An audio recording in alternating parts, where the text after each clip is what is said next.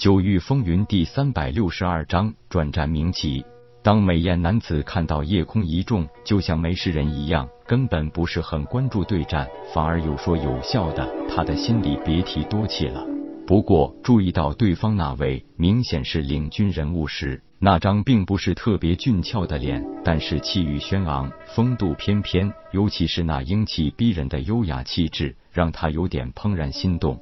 不怪好几个女孩子都美滋滋的围着他打转，这种优雅的男人，有多少女孩子不会心动呢？瞎冷不丁看到美艳男子的眼神，没来由的一阵寒战，怯生生的道：“主人，那个人看你的眼神好怪异，我总觉得那就像一头凶猛的妖兽看到猎物一样。”叶空当然也早注意到了这个男子的特别，但他怎么会多想？笑道：“估计是他从来没看过我这么优秀的男人吧。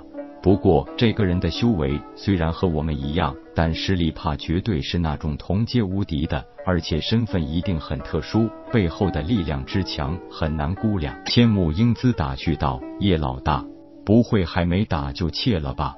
叶空赶紧道：“牛嫂说笑了，这一路走来，我叶空怕过什么？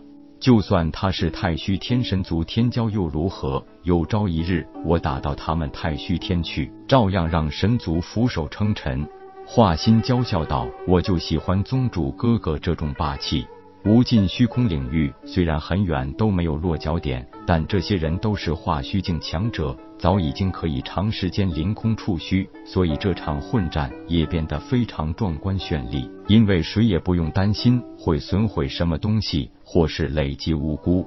不过铁牛等四人也都清楚，这一次不过是偶然的一次小冲突，双方并没有什么深仇大恨，所以下手都很有分寸，没有出辣手。有时候误会可以解除，出了人命后，事情就很难有转圜的余地。无尽虚空领域是个龙蛇混杂、卧虎藏龙之地，不到万不得已，能少数敌还是比较明智的。不过虽然不下杀手，但不妨碍狠狠的打，最起码要让他们知道疼。此刻以二敌一的八个人，心里是极为憋屈的。他们几乎都怀疑人生了。别说太虚九域，就算是在太虚天化虚境后期强者，也绝不是烂大街的白菜。怎么就在这无尽虚空领域，一下子遇到了这么一伙人？自己几个人虽然不是什么绝世天骄，但怎么说也在同阶中可以占个中等。然而对手几乎就是在吊打自己，主子不发话，还不能退后，这架打的绝对是一个窝囊。美艳男子自然也看出对方已经手下留情，虽然也知道对方这三人一兽战力绝对比那几个女孩高很多，不过对方的领军人物让他看不透，就算自己与他对上，也还真是不一定有必胜把握。自己有逆天法宝可用，难保人家没什么特别手段。都住手吧！差点就要憋屈哭的八个人如释重负，立刻抛下对手，飞身回到己方飞行舟上。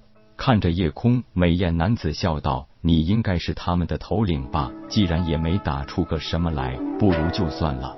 来到这无尽虚空，能遇到你这等优秀的天骄人物，也算是不虚此行。我叫轩辕无忌，来自太虚天轩辕家族。”不知道阁下可否留个姓名？咱们就算不打不相识了。俗话说，好拳不打笑脸人。人家既然表示了和解之意，自己又怎么能小气？一拱手道：“自己与太虚宗夜空。”轩辕无忌一愣道：“自己与太虚宗，原来是太虚宗在紫极域设下的小分支。没想到也能出了兄台这等优秀人物，难得难得。”大家从来没听过太虚宗，竟然还是什么太虚天太虚宗的一个分支，这个信息量有点大。以前很多人也都有点奇怪，为什么当年吴尘子竟然直接以太虚之名立宗？原来太虚天位面上真的有太虚宗的存在。那吴尘子会不会本来就是太虚天之人，流落在紫极域创建了宗门呢？虽然有不少疑问，但夜空不是一个喜欢随便就向陌生人瞎打听的人，所以淡然道：“在下因为还有一些琐事要办，就此别过。轩辕兄，请自便。”轩辕无忌对叶空更有兴趣了，但人家已经决定离开，自己也没理由多纠缠。一拱手道：“兄台珍重，咱们后会有期。”与这不期而遇的轩辕无忌分手，夜空快速催动飞行舟，直奔明极域飞行。为了避免再次遇到这种不必要的麻烦，这次亲自留在主控舱内把控。有玄晶分身修行领悟，他可以一边掌控着飞行舟，一边研究些典籍。这段时间用来恶补一下明晰收藏的一些典籍，也是很好的享受。数月后，飞行舟终于达到了明极域外围，与位面的防御壁障对于夜空来说基本是等同虚设。催动飞行舟，直接穿过壁障，降落在一个无人的山野之间。再一次感受到了萧条和枯寂，看来这太虚九域排名第七的明启域已经遭受到了魔族的肆虐和蹂躏。只看这残垣败壁、山河破碎的局面，就知道明极玉所受的损害程度极重。就算比起当初清玄要轻很多，但作为一个玉位面，遭受如此破坏，可算是一件十分惨烈的事件了。心情都很沉重，这初来乍到，还不知道具体情况。眼下最关键的，还是需要尽快摸清楚。不过就在这时，夜空神海内传来了一个天大的好消息。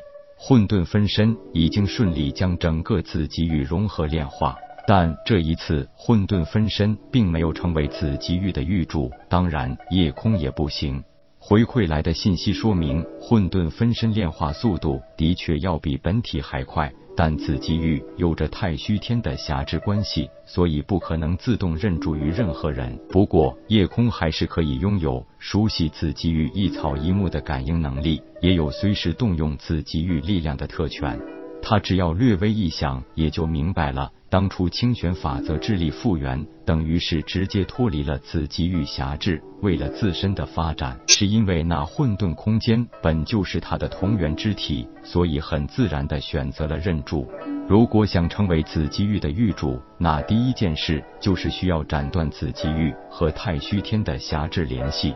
然而这件事可就是说来容易做实难了。而且也从来没有过这种先例，究竟如何才能斩断一个域位面和天位面的联系呢？本章结束，各位朋友，动动你发财的小手，为倾城点赞、订阅、分享，您的鼓励是我坚持下去的动力。